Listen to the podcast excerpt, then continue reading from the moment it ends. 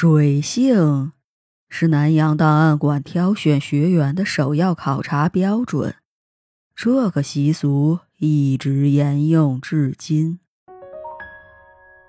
档案馆的孩子们从小就在海边玩耍，所以亲水似乎是与生俱来的特质。张海岩和张海霞在水中的心跳会放缓，比在陆地上更加舒适，所以名字里才带了“海”字。两个人在水中犹如鱼一样。每一次入水，在探头，已经前进了十几米，从动作上看不出一丝辛苦。张海岩是同期受训的孩子里水性最好的，他曾经创造过自由潜水三十分钟的个人记录。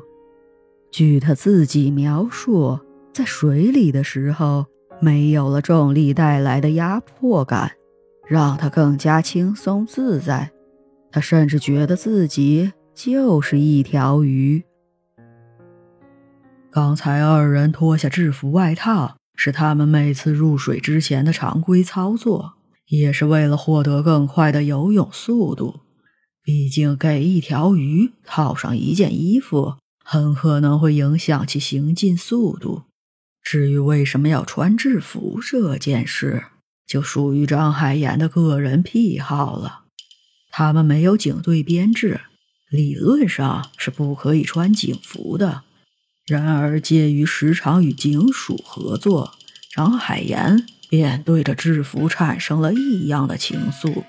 他发现百姓对于穿着制服的人有着天然的服从与敬畏，而每次跟着警长一起进出案发现场。或者政府部门也都会被特别礼遇，比他们平时自己查案遇到的阻力要小得多。于是张海岩便申请给自家档案馆的干事们也穿上制服。当然，这不是警服，但是作为忽悠外人的行头，已经完全够用了。其实刚才在下水之前。张海虾是有过犹豫的。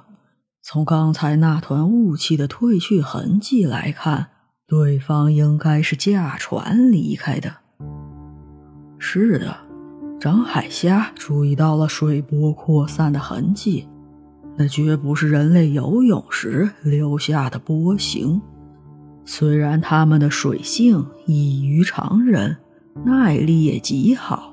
但是在苍茫的大海上，试图追上一艘全速前进的船也是不现实的。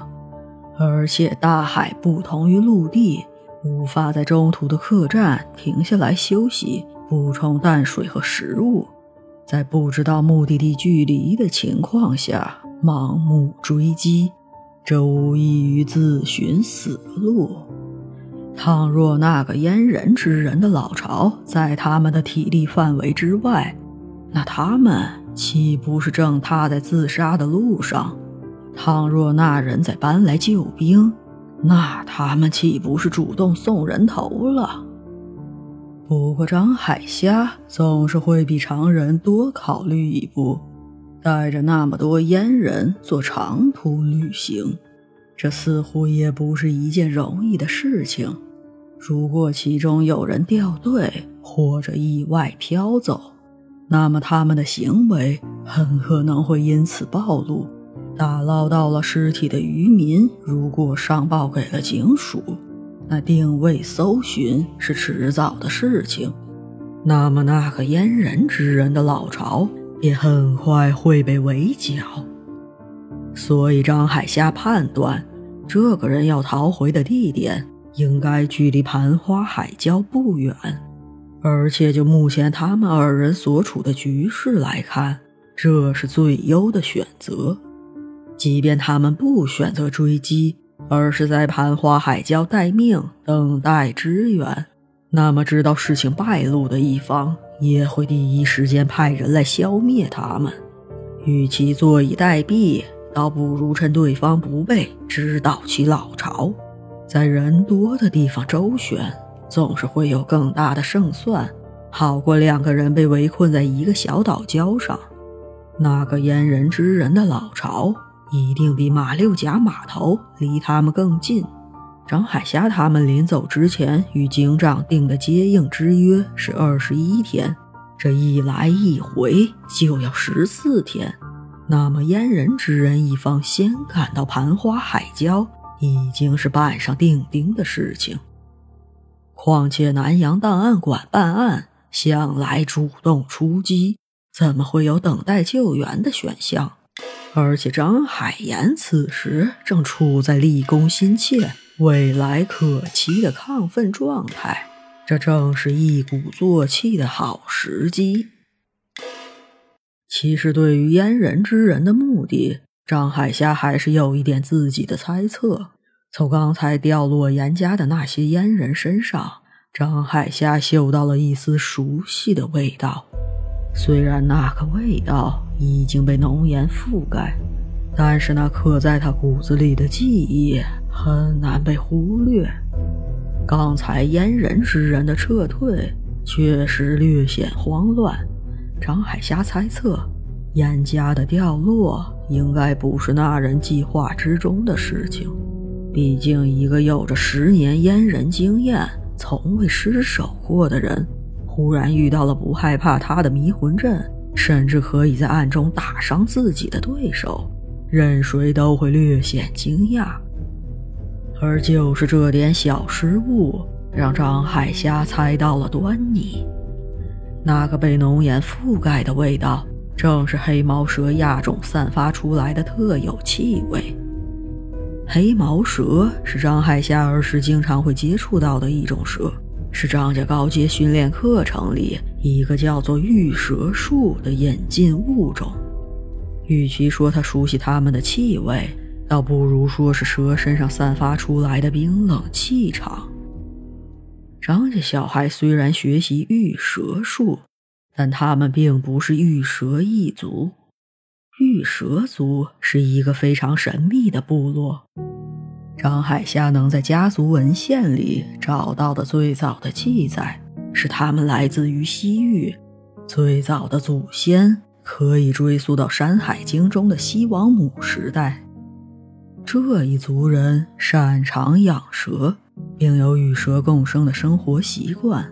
随着地理环境的变更，东迁的一支来到了现今的云南和甘肃一带定居。在几千年的时间里，他们一直探寻着与时俱进的饲养和训练方法。黑毛蛇就是玉蛇族培养到近代的一种亚种。从《山海经》中九大传奇蛇怪之一的鸣蛇进化而来，黑毛蛇保留了鸣蛇的语义和发音，在千年间的培育中，被玉蛇族加入了记录信息的功能。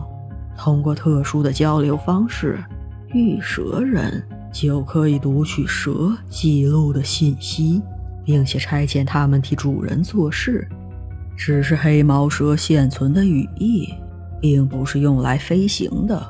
与鸟类的翅膀不同，黑毛蛇的羽翼是为了方便它们快速进入人体，就像从海里腾空的飞鱼，只是为了获得一段时间之内的快速移动，而并不能长时间保持飞行。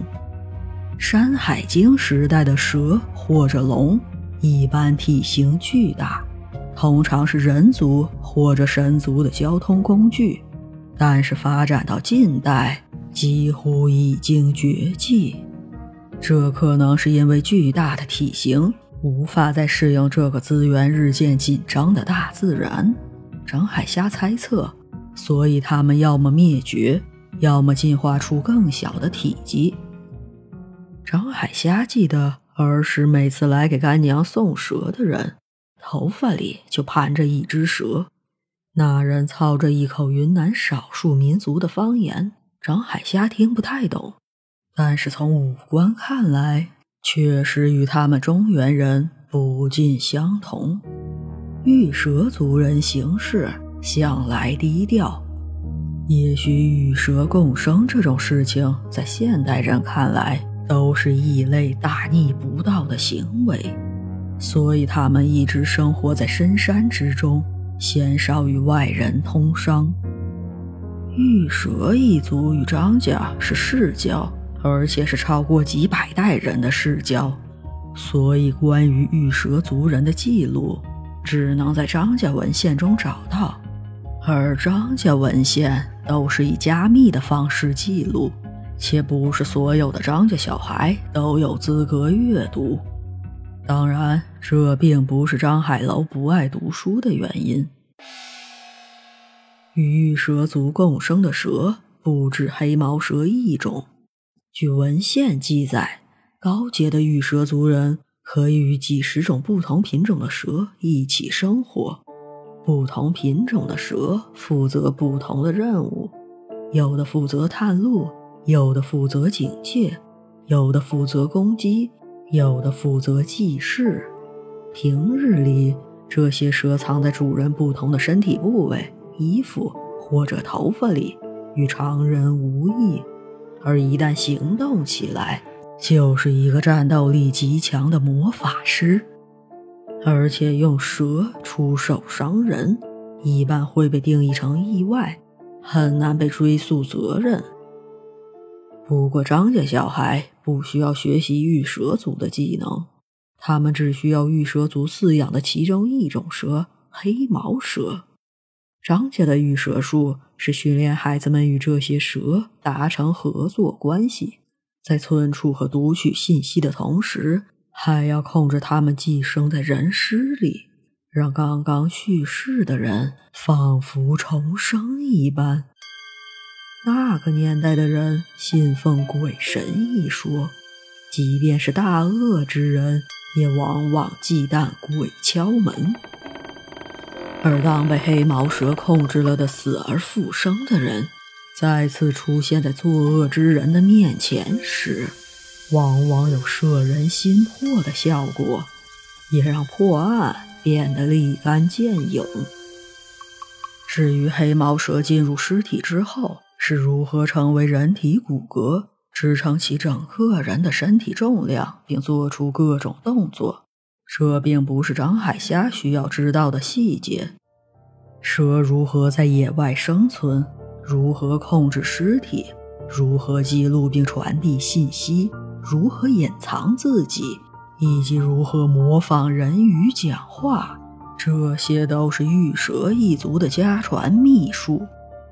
而张家小孩需要学习的，只是如何使用这些蛇。